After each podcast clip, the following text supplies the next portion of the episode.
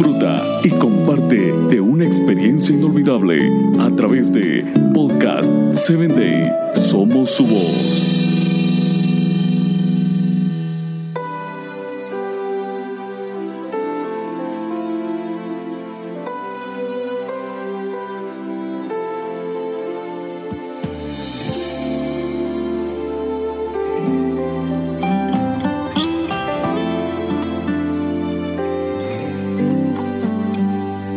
Bienvenido a la palabra que restaura, un espacio creado para ti, para que a través de los relatos bíblicos puedas conocer a Dios y Él obre la restauración que tu vida necesita.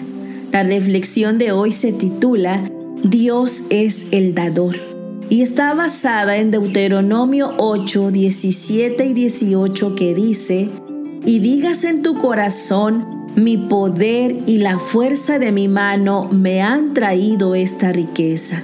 Sino acuérdate de Jehová tu Dios, porque Él es quien te da el poder para adquirir las riquezas, a fin de confirmar el pacto que juró a tus padres como lo hace hoy.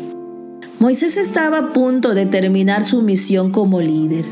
Dios ya le había comunicado quién los dirigiría para conquistar la tierra prometida.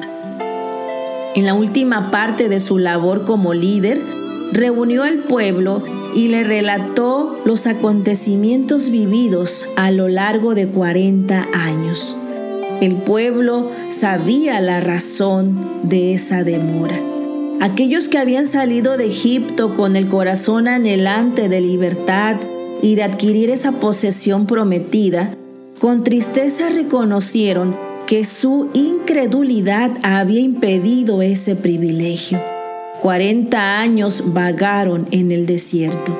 En el capítulo 33 del libro de números están registradas las jornadas que el pueblo hizo desde su salida de la ciudad de Ramesés hasta los campos de Moab junto al Jordán.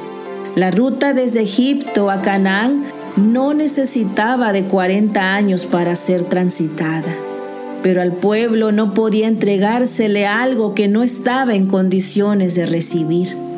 Aquella generación se había pervertido al extremo, de tal manera que aun viendo la gloria de Dios, sus corazones no fueron convertidos por completo.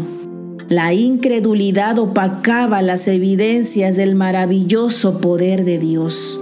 Sin embargo, en la generación que se levantaba, en aquellos niños que salieron en brazos de sus padres y por quienes se temió al pensar que no resistirían una vida en el desierto, ahora en ellos se vislumbraba una mejor esperanza.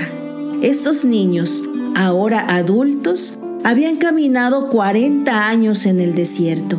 Habían visto junto a sus padres cómo el Todopoderoso había provisto para ellos agua y alimento.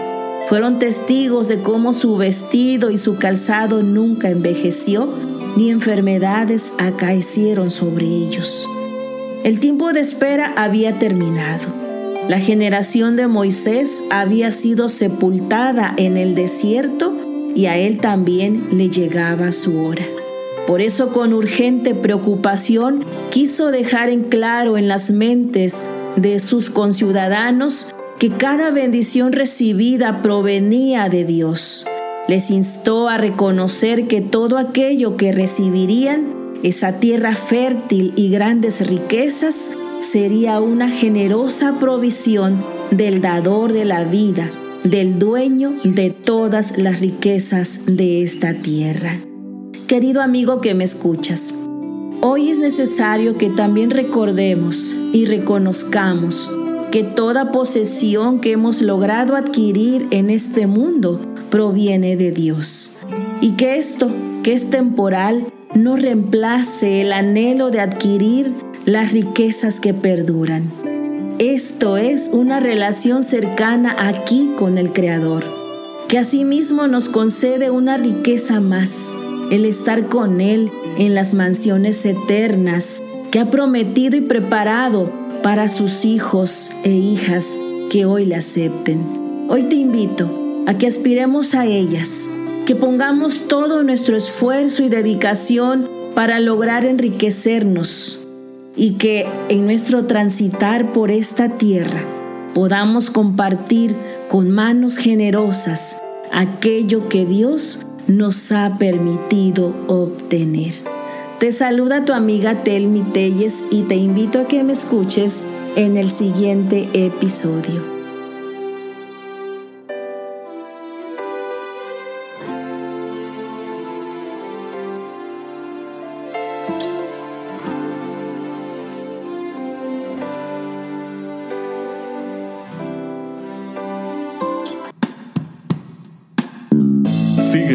En www.podcast7day.com. Hasta el próximo episodio.